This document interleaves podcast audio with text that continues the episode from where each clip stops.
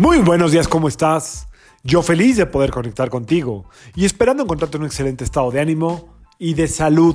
La vibra del día de hoy, martes 21 de septiembre del 2021, está regida por la energía de Marte y de Júpiter.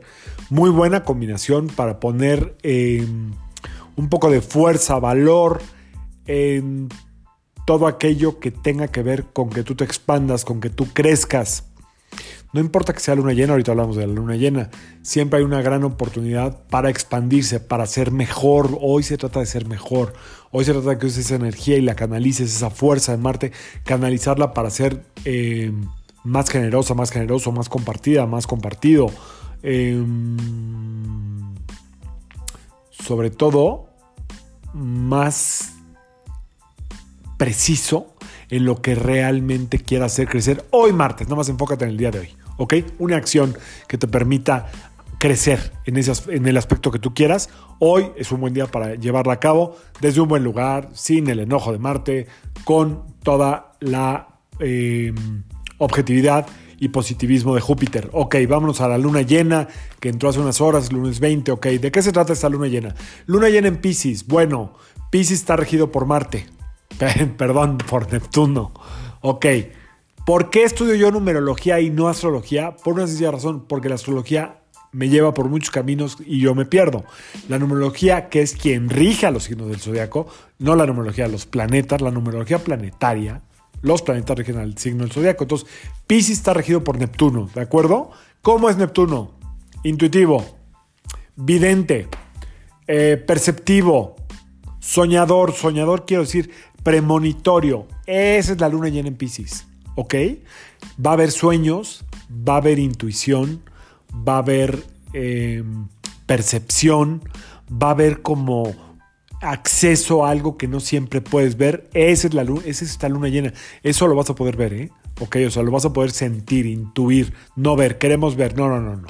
Intuir, sentir, ok. Muy abusada, muy abusado con esta luna llena. Eh, ¿Qué más? ¿De qué más? ¿A qué más nos invita esa luna llena? Bueno, pues también nos invita a arriesgarnos precisamente en lo que no podemos ver, en lo que intuimos, en lo que creemos que es bueno. ¿Cómo lo sentimos? Pues normalmente no nos duele el estómago, si lo sentimos un latito en el corazón. Como que es tiempo de poner eh, las fichas y correr un pequeñito riesgo. ¿Qué tipo de riesgo? Pues sobre todo lo que tiene que ver más que con las inversiones, más que con los negocios, con las relaciones. Eh, arriesgate a ser más cariñosa, arriesgate a ser más cariñoso, arriesgate a decir te amo, arriesgate a, darle más fuerza a una relación, arriesgate.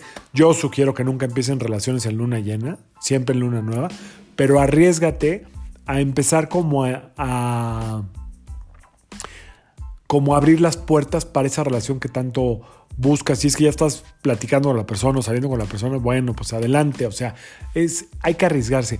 Pero bueno, para no tomar decisiones en tiempo inadecuado, como es la luna llena o luna menguante, de verdad, no es, nunca será bueno, nunca no, no puedo decir nunca. 90% de las veces no será nada bueno iniciar algo importante en luna llena. Hay que esperarse a la siguiente luna nueva. Bueno, pero lo que sí se puede es observar ¿Qué es lo que más miedo te da? ¿A dónde estás dispuesta o dispuesto a arriesgarte que no te has arriesgado? En tema de relaciones, en tema de sociedades, en tema de compartir.